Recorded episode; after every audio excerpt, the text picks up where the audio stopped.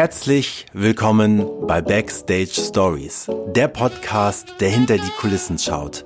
Immer mit der Frage verbunden, was kann die Welt vom Live-Entertainment lernen? Mein Name ist Dreif Zimmermann und ich wünsche euch viel Spaß und gute Unterhaltung bei der heutigen Folge.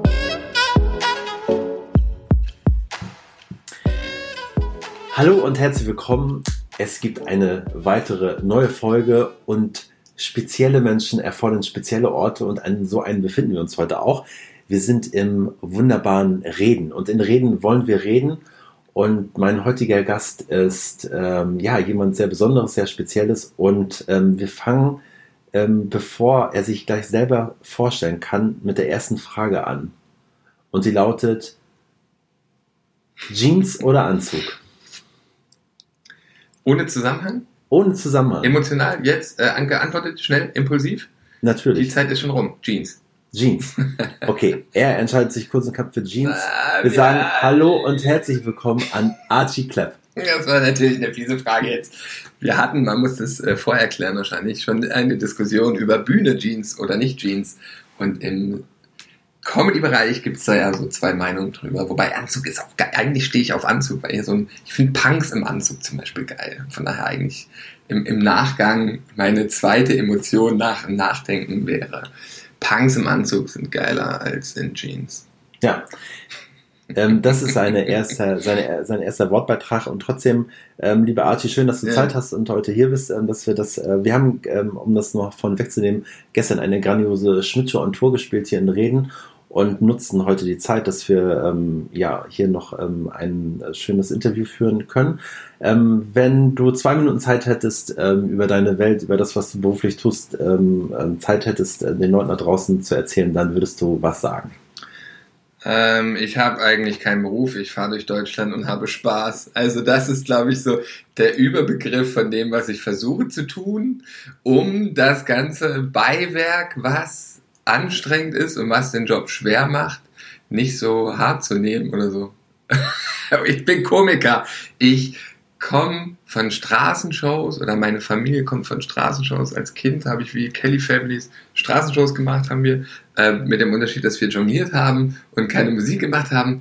Dann bin ich auf die Artistenschule, da bin ich grandios irgendwann runtergeflogen, habe dann angefangen auf offenen Bühnen, äh, was ich dachte, was witzig ist, so Comedy-Zaubernummern zu machen und ähm, dann bin ich zwei Jahre mit meinem Vater getingelt über so Kleinkunstfestivals, Straßenfestivals. Äh, haben wir vor Karstadt gestanden, da habe ich alles gemacht, von Stelzen auf den Luftballon drehen bis hin zu mal im Quatsch Comedy Club spielen oder einmal Mitternachtsshow habe ich auch danach jahrelang nie wieder.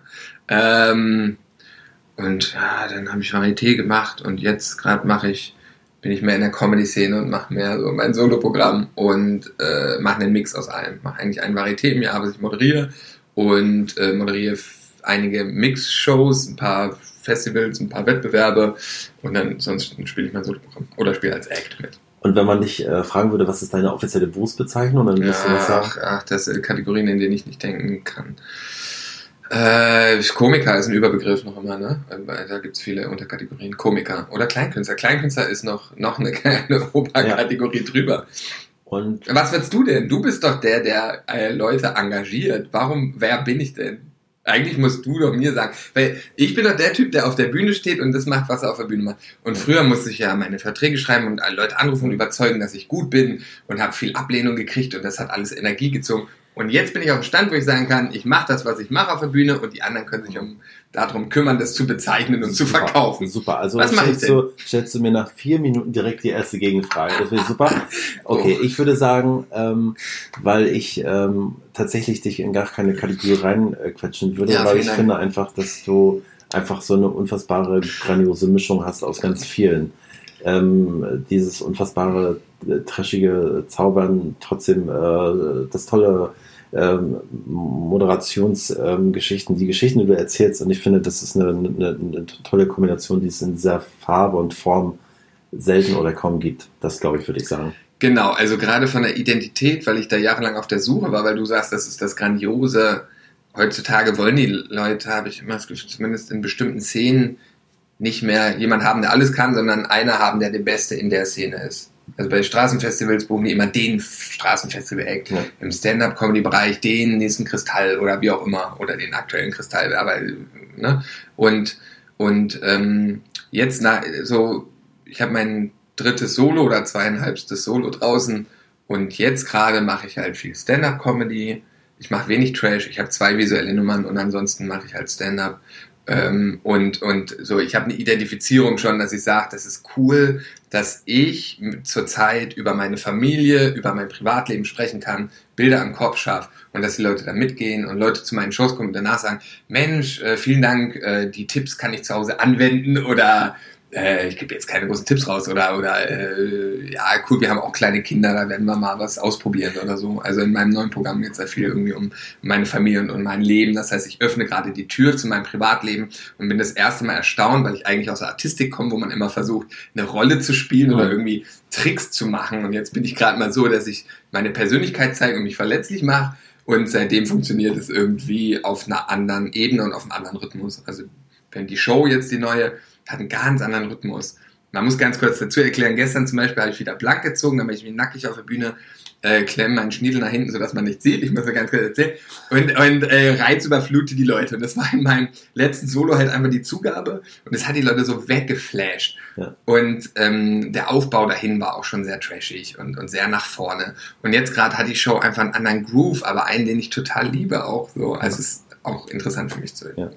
zu ähm, schön, dass du, schön, dass du mir dieses Bild nochmal auch wieder ähm, zurückholst. Das finde ich sehr großartig. Mm, ich würde ganz gerne nochmal ähm, ganz kurz zurück, äh, weil du das ja. schon im Eingang erzählt hast. Ähm, die Kombination aus Straße und Bühne. Ähm, mhm.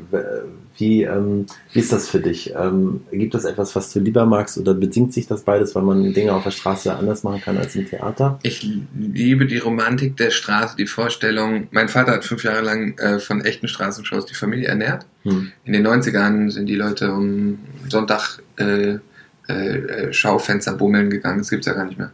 Dann die Läden zu, aber die Leute sind durch die Fußgängerzone gelaufen hm. in Göttingen und haben in die Läden reingeguckt. Schaufenster bummeln. Ja. Den Begriff gibt's noch, aber die Tätigkeit nicht mehr.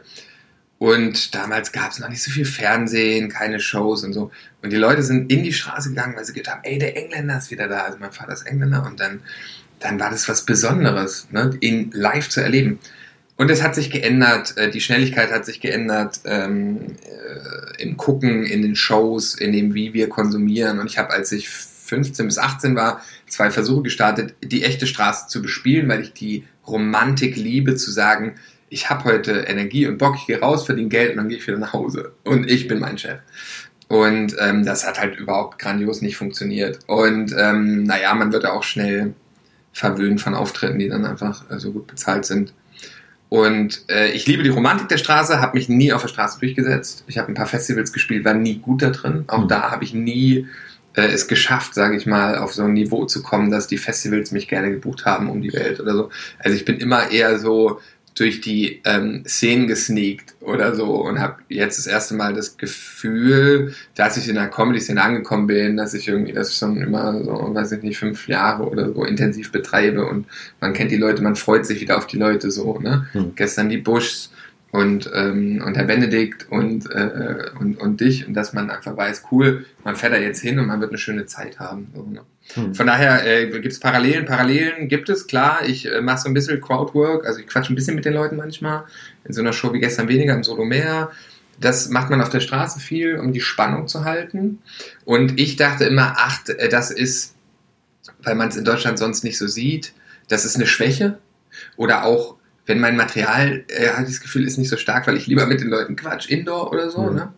Und äh, dann war ich mal in England und die machen es alle. Und dann dachte ich, ach wie cool, das ist gar keine Schwäche, das ist einfach eine Brücke zum Zuschauer bauen. Mhm. Also an einem Abend, der schwieriger ist in England, dann bauen die die Brücke zum Zuschauer und holen die wieder mit rein. Von daher, in Deutschland wird das als Streety bezeichnet, wenn ich mit den Leuten ein bisschen quatsch. Wobei heutzutage die neue Generation ähm, macht das natürlich auch lieber, aber das ist für mich so eine Parallele von der Straße und der Bühne, die ich liebe. Mhm. Ähm, jetzt hast du schon angesprochen, äh, dein neues Solo-Programm. Ähm, sehr, äh, du öffnest die Türen oder ähm, in deinem Privatleben. Mhm. Äh, woher kam der Impuls, das in diese Richtung zu machen? Ich schreibe ein bisschen für andere Komiker, nicht viel. Und wenn ich für die schreibe und die mir ein Thema geben, muss ich erstmal, weil ich keine Bildung habe, bei Wikipedia lesen. Ja. Und dann ging es jetzt darum, ich wollte wissen, wenn ich Komiker bleiben möchte in dieser Szene, möchte ich versuchen, innerhalb von zwölf Monaten ein neues Solo aufzubauen. Für mich als Challenge. Ja. Und dadurch, dass ich Family habe, mittlerweile drei Kinder, dieses Jahr als dritte dazugekommen und ich meine Familie liebe äh, und mit denen gerne Zeit verbringe, war halt die Frage, ich toure, verbringe Zeit mit der Family und will ein neues Solo erarbeiten. Was ist das Thema? Und dann habe ich erstmal 500 Sätze geschrieben und dann angefangen darauf Gags zu schreiben. Und dann irgendwann dachte ich, wenn ich mir jetzt ein Thema, also wovon habe ich Ahnung? Ich habe also keine Bildung und dann auch keine Ahnung von irgendwas Speziellem. Und dann dachte ich, ich rede über meine Familie, weil das ist das, was ich täglich mache und liebe. Mhm. Und dann kann ich auch mit denen einfach Zeit verbringen und ein bisschen mehr beobachten und da meine Energie raus oder meine, so meine kreative Quelle haben. Weil sonst müsste ich mir erstmal wieder Wissen aneignen, worüber ja. ich dann erzähle. Und das wäre ähm, der zeitliche Aufwand zu groß. Und dann, das war halt der Impuls, einfach zu sagen, ja, okay, ich rede über meine Family, es ist nah dran, ich bin kein Typ, der irgendwelche Sachen auswendig lernen kann und die bringen, dann lachen die Leute nicht, weil ich vielleicht noch nicht so im Training bin oder so. Für mich muss es immer was Echtes haben von mir, damit es funktioniert auf der Bühne oder so. Also viel ist ja auch Therapie. Wenn ich hm. erzähle, ich gehe zum Arzt und einfach was machen Sie beruflich, ich sage, ich bin Komiker, muss ich Sie kennen, sagt der Arzt oder so. Ne? Dann ist es für mich im echten Leben antworte ich sowas wie, nee, von mir gibt es wahrscheinlich 5000. Aber auf der Bühne dann schreibe ich, weil es mich so geärgert hat, einen Witz drüber und bringe den jeden Abend auf der Bühne, so eine Art Therapie. Und das war der Impuls, über meine Familie zu schreiben. Hm. Ähm, lass uns mal kurz teilhaben an, ähm, wie funktioniert das, wenn du anfängst zu schreiben? Äh, weil du sagst, du hast das Ziel gehabt, die Challenge innerhalb von ja. Äh, zwölf Monaten dieses ja. Programm zu entwickeln. Ähm, gehst du dann mit Teilen vorher schon raus und probierst sie ja, aus? Ähm, wie, wie funktioniert das? Ich habe 500 Setups geschrieben, also 500 äh, Alltag, Sätze aus dem Alltag hm. und habe auf 200 dann äh, Witze, also Pointen geschrieben, auf 200 Setups, verschiedene Pointenmöglichkeiten. Das ist eine rein technische Schreibarbeit. Äh, und da suche ich mir die besten raus und bei einem Abend, der gut ist, äh, oder es gibt Formate wie komische Nacht, da spielen wir fünfmal am Abend, 25 Minuten vor unterschiedlichem Publikum.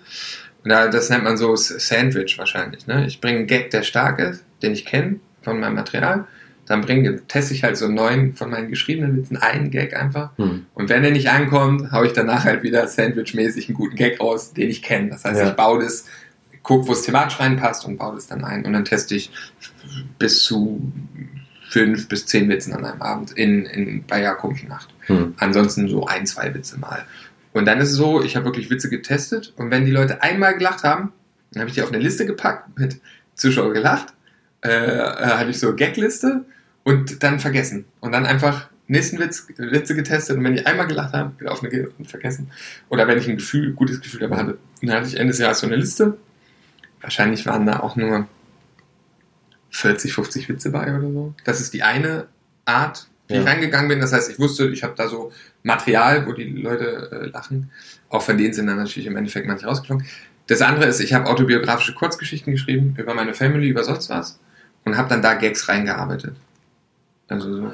Ja. Und wie ist das mit Sachen, die, die du ausprobierst und du das Gefühl hast, die haben an dem Abend nicht funktioniert? Die, ich bin der Wegwerftyp. Die gehen dann sofort weg. Ja. Also, wenn ich. Es gibt einen Witz zum Beispiel, an dem habe ich festgehalten, der einfach nicht funktioniert hat. Und den, da tue ich mich dann schwer, den wegzuwerfen. Ich habe, der, der Witz ist, ich habe meinem, mein Sohn zu Fasching ist als, äh, wollte als Fisch gehen oder als Meerjungmann und wir haben ihm ein sehr skurriles Kostüm äh, gebastelt. Wir haben ihn als Fischstäbchen hingeschickt, weil ich einfach ein geiles Bild finde und es hat nicht funktioniert. Ich weiß die Formulierung nicht mehr, das ist schon zu lange her, ein Jahr oder so. Und ich habe an der Formulierung gebastelt, er hat einfach nicht funktioniert.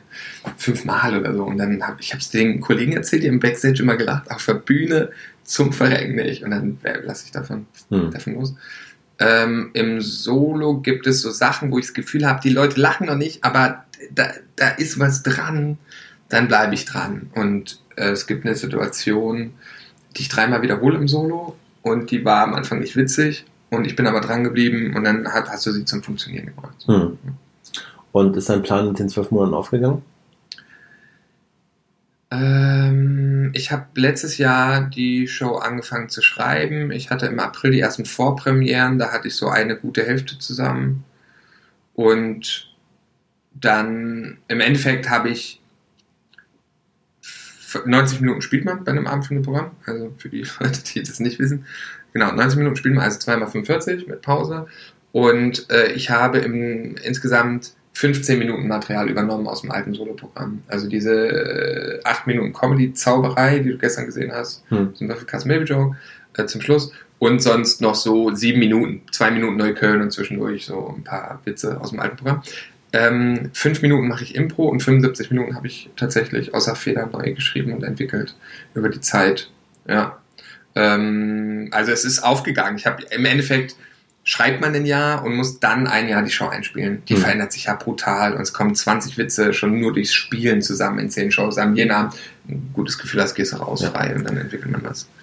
Was ist dein, äh, deine Herangehensweise, um die 55 75 Minuten auch in den Kopf zu bekommen? Also ist das wirklich so häppchenweise oder äh, was ist der Plan von? Das größte Problem. Ja. ja. Weil ich, ich, ich, ich denke effizient. Ich habe Kollegen jetzt, Johannes Flöck, grandioser Kollege, der hat erzählt, äh, er hatte jetzt schon Vorpremiere oder Test, Testshows und da liest er ganz viel ab. Ja. Denkst du krass. Und der macht es anders, der schreibt das komplette Programm und überarbeitet das die ganze Zeit jeden Tag, wenn er dran ist, überarbeitet, überarbeitet, überarbeitet. Dann spielt das ein und das Ding ist da. Boah, geil. Also Respekt. Der hat aber auch schon viele Programme rausgehauen, der ist ewig dabei. Ähm, und ähm, ja, bei mir mit diesem Auswendiglernen, ich denke, wenn ich das jetzt auswendig lerne, das aber so nicht funktioniert, ich es nochmal ändern muss, dann muss ich ja alles wieder abändern. Also es ist tatsächlich keine uninteressante Frage. Ne? Ähm, ich arbeite in äh, kleinen Sets von drei bis fünf Minuten die du dann immer weiter ranbaust. Genau, und die kann ich dann auch verändern oder so. Und ich habe eine Liste auf der Bühne stehen und ich habe die Show 15 Mal gespielt, ja, 18 Mal gespielt mit Vorpremiere. Und ich spiele sie morgen nochmal und ich muss wieder im Zug eine Stunde lernen. Also, mhm. wenn ich es zwei Wochen nicht spiele, muss ich es wieder lernen, weil ich so noch Sachen verändere. Aber, ist ganz interessant, ich baue mir Bilder. Also, es gibt so ein Buch, das ist die beste Investition meines Lebens. Bei Aldi für 1 Euro Lerntechniken. Ja. Ohne Scheiß. Und da geht es darum, wenn du die linke und rechte Gehirnhälfte connectest, äh, dann äh, fallen die Informationen nicht so schnell durch. Ja. Also wenn zum Beispiel, wenn Bernd hat uns gestern coole Geschichten erzählt, davon weißt du bestimmt heute noch eine ganze Story, weil man die visualisiert, während er die erzählt. Aber wenn du den Text einfach lernst, dann fällt die Information durch. Und so baue ich Bilder und gibt so Lerntechniken, wie ich Bilder baue in meinem Kopf und verknüpfe äh, die, die, das letzte Bild von dem letzten Gag mit dem ersten Gag und dann weiß ich, wo es lang geht. Aber das Bilderbauen ist für mich sehr anstrengend, hm. ähm, aber funktioniert und dadurch ist es ziemlich safe, die Information dann im Kopf. Ja. ja. Hm, nochmal, äh, tatsächlich nochmal ganz weit zurück. Ähm, wenn du überlegst, so was du heute machst, ähm, war das, äh, wie sah es als Kind aus? Ähm, Gab es da einen anderen Berufswunsch oder ähm, war das schon immer klar, okay, du musst alleine mit dem Hintergrund einer Künstlerfamilie auf jeden Fall auch in diese Richtung gehen. War dir das klar oder gab es irgendwie doch den Klassiker Feuerwehrmann, keine Ahnung? ja, also äh, ich wollte dann irgendwann, das war so, war ich 14 und 15, äh, Tierpfleger werden. Ja. Weil ich dachte so, du merkst ja, die, so, die Realität schlägt ja zu. Ne? In der Schule war ich nie gut und dann ist klar, okay, Arzt wird's nicht, Tierarzt auch nicht, also wahrscheinlich Tierpfleger. Und dann romantisierst, romantisierst du das natürlich in deinem Kopf, weil du denkst so, ja, dann bin ich im Zoo und kann mich um die Affen kümmern oder so. Und Tierpfleger kann wahrscheinlich auch echt ein anstrengender Job sein, so wenn du bei Versuchsmäusen, die nur töten musst oder die Scheiße auslernen, ist vielleicht nicht gerade der Traumjob. Ähm, und es war aber auch nur so eine Flucht davor, weil meine Schwester auf der Artistenschule war schon ein Jahr und ich eigentlich auch hin wollte, aber mich nicht getraut habe dann. Und dann habe ich mit 15 gesagt, doch, ich mache doch die Aufnahmeprüfung und ich werde Artist. Und wenn du auf Artistenschule bist, dann ist natürlich erstmal dieser Tunnelblick, alle in der Klasse wollen Artisten werden. Und mhm. das ist das Größte.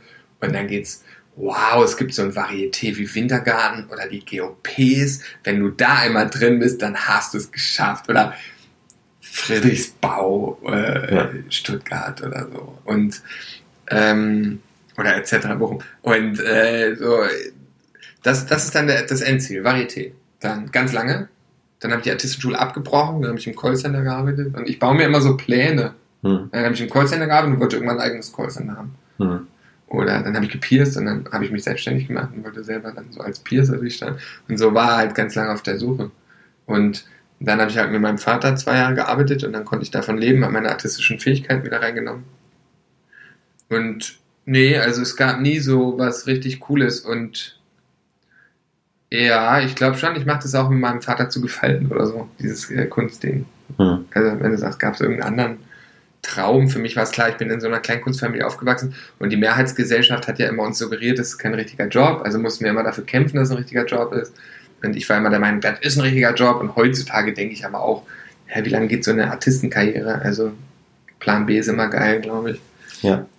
Und ähm, nochmal so in den praktischen Teil übergegangen, ähm, wenn du, ähm, keine Ahnung, Solo spielst oder auch so wie gestern in der Mixshow, gibt es einen Punkt für dich am Abend, bevor du auf die Bühne gehst, der immer gleich ist? Also eine Klassikerfrage, hast du ein Ritual? Ähm, ich habe Spaß mit den Kollegen und konzentriere mich null auf das, was gleich passiert. Ja. Also in dem Moment, wo ich rausgehe, gehe ich raus und gestern, dadurch, dass ich moderiere und den Rahmen gebe, konzentriere ich mich nochmal auf die ersten drei Gags.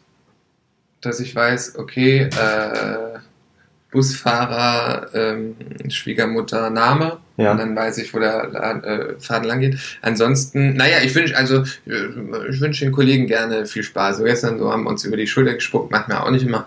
Ist ja in der Comedy-Szene sehr selten. Ja. Äh, die jungen Leute sagen sowas wie, geh raus und fix sie. Das ist zum Beispiel ein Ritual. Ja? Also in diesem Podcast kann man das ja mal so verraten. Ja, ja. Die, die Backstage-Stories. Ja.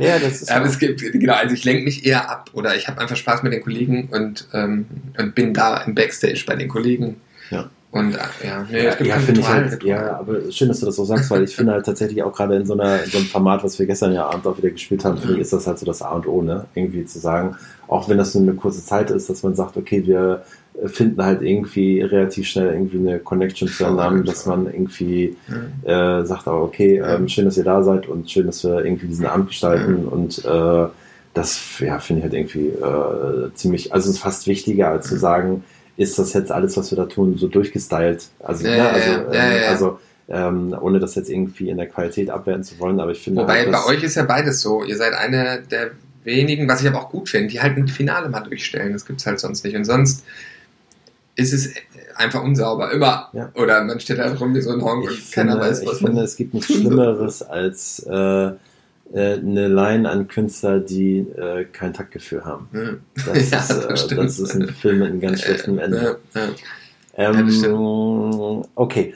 Und ähm, wenn du trotzdem nochmal, du sagst, ähm, auch Artistenschule und irgendwie natürlich auch so ein bisschen ähm, auf der Suche sein nach seinem eigenen Weg, wenn du heute trotzdem so zurückblickst, äh, mit deinen ja tatsächlich, ich war ein bisschen ähm, fast schon irritiert, äh, als ich dein Alter gesehen habe, 34. weil du wirkst so unfassbar ähm, alt durch Drogen. Nee, nein, nein, nein, du, du, ich finde tatsächlich, und deswegen finde ich das so, so spannend auch, dass wir das heute hier machen, weil ich finde, du bist so unfassbar ähm, großartig selbst reflektiert in dem, was du da tust. Wahrscheinlich auch unfassbar, das willst du so wahrscheinlich gar nicht selber von dir sagen, Doch, aber. Im Zweifel auch halt ähm, oft, und das ist ja das Schlimme. Aber, äh, ja, okay, du siehst das als schlimm. Ich finde, ich, mir, mir gefällt das unfassbar. Ähm, und ähm, trotzdem würde ich ähm, dir gerne die Frage stellen, mit den Erfahrungen, die du gemacht hast, ähm, rückblickend, wenn du ähm, heute auch jungen Menschen ähm, diese Frage beantworten müsstest, ähm, was würdest du mit ihnen auf den Weg geben, um, wenn sie genau das machen wollen, was du auch heute machst? Dann würdest du ihnen was sagen. Ja, such den ordentlichen Job. Ähm ich weiß es nicht. Ich bin doch kein. Ich weiß es nicht. Ich habe, aber jeder hat wahrscheinlich immer das Gefühl, weil das ja subjektiv ist, ne, ihm wurden Steine in den Weg gelegt. Also GOP mhm. zum Beispiel hatte ich nie gebucht. Die waren immer kurz davor und natürlich auch mit meiner Familiengeschichte zu tun, glaube ich auch, die mitschwingt und ähm, das ist immer so kurz da. Doch, wir reden, oder? dass es kurz davor war. Und, und ich bin äh, tatsächlich äh, da dem künstlerischen Direktor sehr dankbar, weil hätte er mich mal in eine Produktion gesteckt, weil da arbeitet man äh, viele Monate, ähm, dann hätte ich nie dran gedacht, ein Soloprogramm zu entwickeln. Mhm. Und ich glaube tatsächlich, das ist, ich lerne jetzt gerade Gebärdensprachen, das ist so eine Schulsituation und da hat eine Lehrerin die Leute gut reflektiert. Die hat zu einer gesagt, dir fehlt Struktur. Mhm. Es ging um Linguistik, Sprachwissenschaft, in Gebärdensprache hatten wir eine Prüfung, äh, auch äh, die wir in Gebärdensprache selber äh, gebärden mussten, also die Antworten. Ja. In, in, in, und und da, da, da ging die halt raus und die hat auch einen Realschulabschluss oder so und meinte, voila, ich gebe dir gleich Struktur. Und war halt so sauer und du denkst halt so, aber es stimmt und wir sind einfach null reflektiert in dem Moment. Und ich glaube halt, das ist total gut, wenn jemand dann zum Beispiel da mich nicht bucht, war es wahrscheinlich auch nicht nur die Familie, sondern auch das, was ich abgeliefert habe, war noch nicht auf dem Stand, wo es war. Und, und, und ich glaube, das hat mich einfach stärker gemacht und dann stellt man sich drumherum auf, dass man halt davon leben kann. Und ich bin da einfach unendlich dankbar für, dass ich nie diese große Tour gemacht habe. Mittlerweile haben die angefragt, dann habe ich die Moderation mal abgesagt, weil ich dachte, nee, habe ich jetzt einfach keine Lust drauf oder so richtig wollt ihr es nicht, sonst würdet ihr mehr zahlen oder, hm. ähm, oder da kann ich nicht oder so. Und es ist jetzt, da wäre ich niemals, hätte ich mich früh gebucht. Von daher denke ich einfach, gerade in der Comedy-Szene wird man schnell ungeduldig man denkt, mein Material ist schon da, warum buchen die mich alle nicht? Und manchmal braucht es einfach in zwei Jahren, dass die Leute Bescheid wissen. Und ich glaube halt einfach dranbleiben. Und auch ein blöder Ratschlag, aber zu sagen, du musst bedingungslos an dich glauben. Und da bin ich oft im Clinch mit mir, weil ich das nicht bedingungslos tue. Und ich halt aber auch Leute sehe in Berlin auf offenen Bühnen, die seit zehn Jahren bedingungslos an sich glauben und auf der Stelle bleiben. Hm. Und auf der anderen Seite gibt's halt aber so tolle Talente, wo ich denke, glaub mal 20 Prozent mehr und du machst Karriere. Also ich glaube, es gibt so einen Punkt, wo man äh, wenn man das Gefühl hat, man wird da zurückgeworfen, bedingungslos an sich glauben muss. Und da darf man halt eben nicht zweifeln und sich in Frage stellen, sondern geh raus und hab Spaß und mach das, was du tust. Du tust mit dem Herzen. Ich glaube, aber es kommt eh, wie es kommt. Ja. Also, so, ja, aber ich glaube, dieses bedingungsloses Glauben ist schon so ein Ding, was manchen gut tut. So. Absolut. Wobei ja viele sagen, ja, die jungen, arroganten Komiker und so, ich, äh, ja. ja, gibt's immer. Ähm, einer ähm, meiner neuen fantastischen äh, Rubriken auch in diesem Podcast ist ähm, der unvollendete Satz. Das möchte ich gerne mit dir jetzt auch machen. Und zwar ähm, würde ich mal die Position wechseln. Ich hoffe, ja, man hört es nicht. Ja, es ist live. Ähm, würde ich ähm, fange ich einfach an. Das habe ich schon zwei, dreimal ausprobiert. Und zwar geht das ähm, ähm, für dich ganz persönlich. Ich bin froh, dass ich nicht einen Riesenpenis habe. Ja, das ist auch kurz und knapp. Ähm, ja, auch, auch eine schöne Antwort.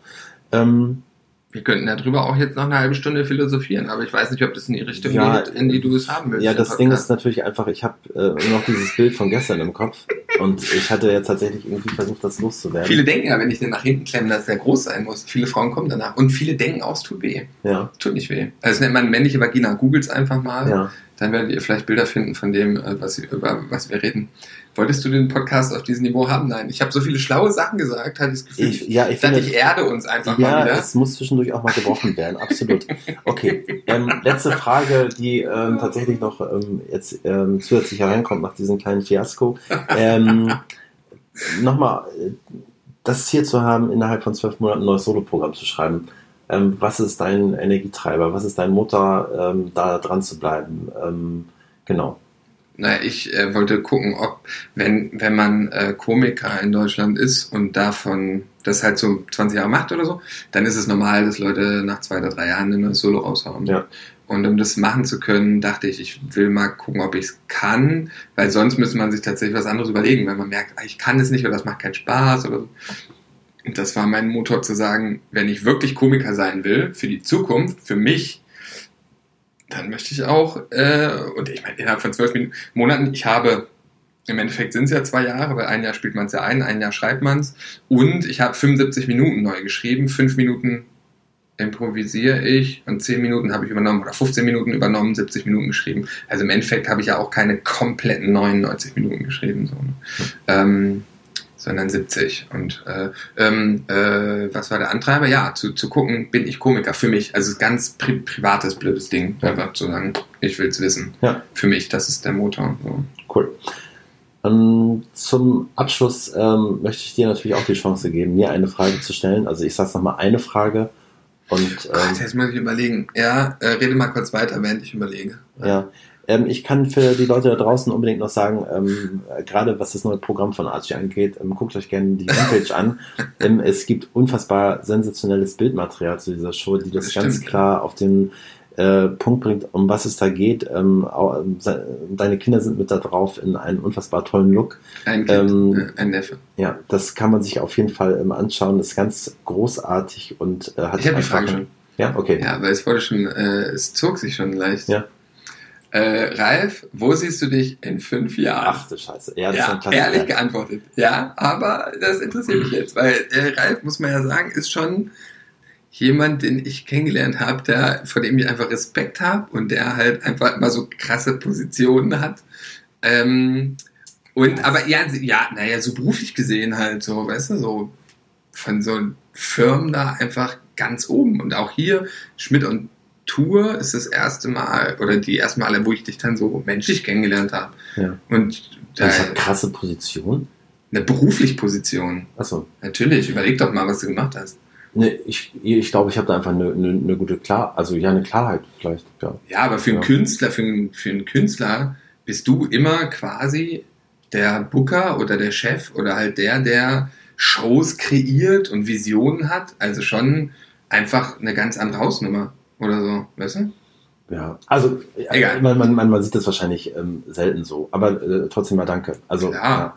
Ähm, trotzdem die Frage, ähm, Ja. ja eine Klassikerfrage. Ähm, oh, das ist, ähm, ja, wir, wir haben.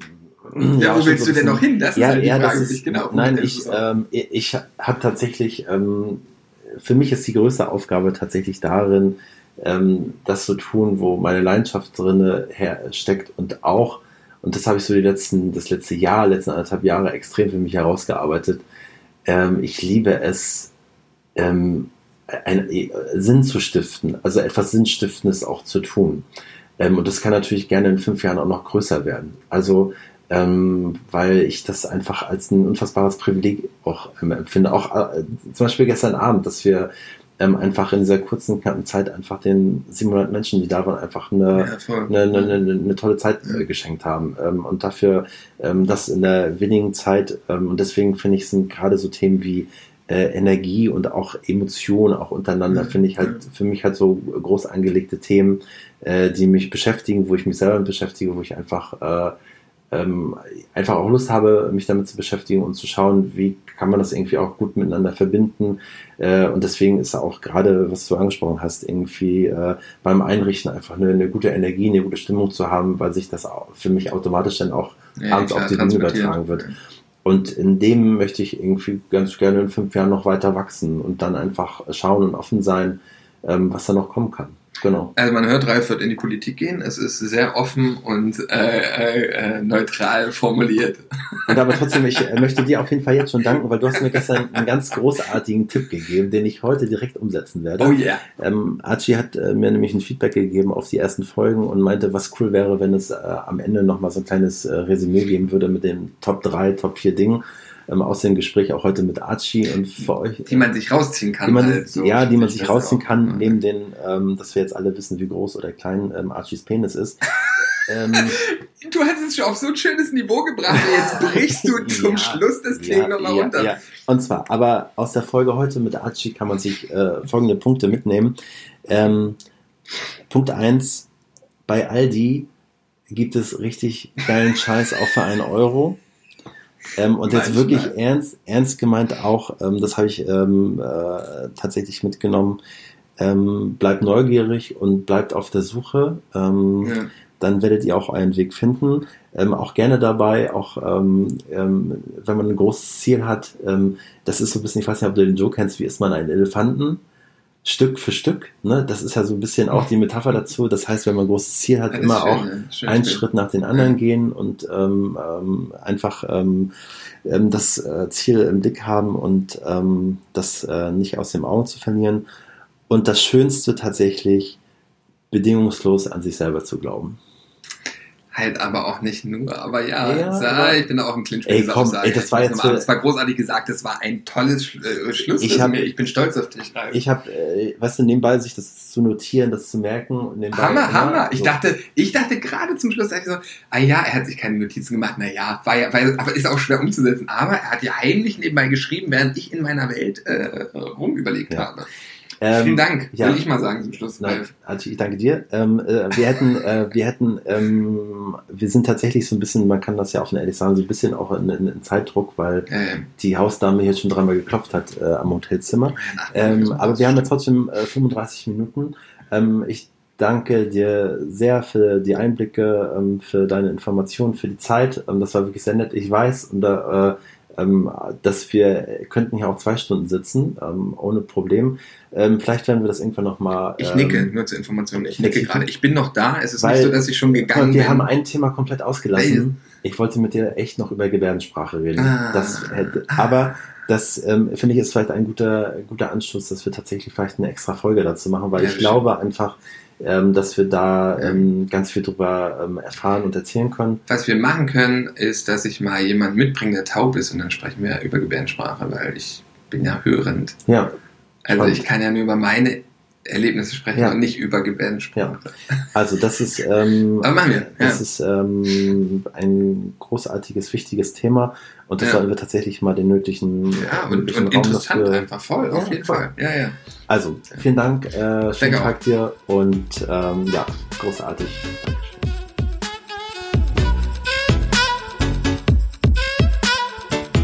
Das war sie, die heutige Folge und ich möchte mich herzlich bedanken bei euch für euer Zuhören und gleichzeitig euch einladen für kommende Woche, wenn es wieder heißt Entertain Your Life und bis dahin sage ich ciao und tschüss aus Hamburg, euer Ralf Zimmermann.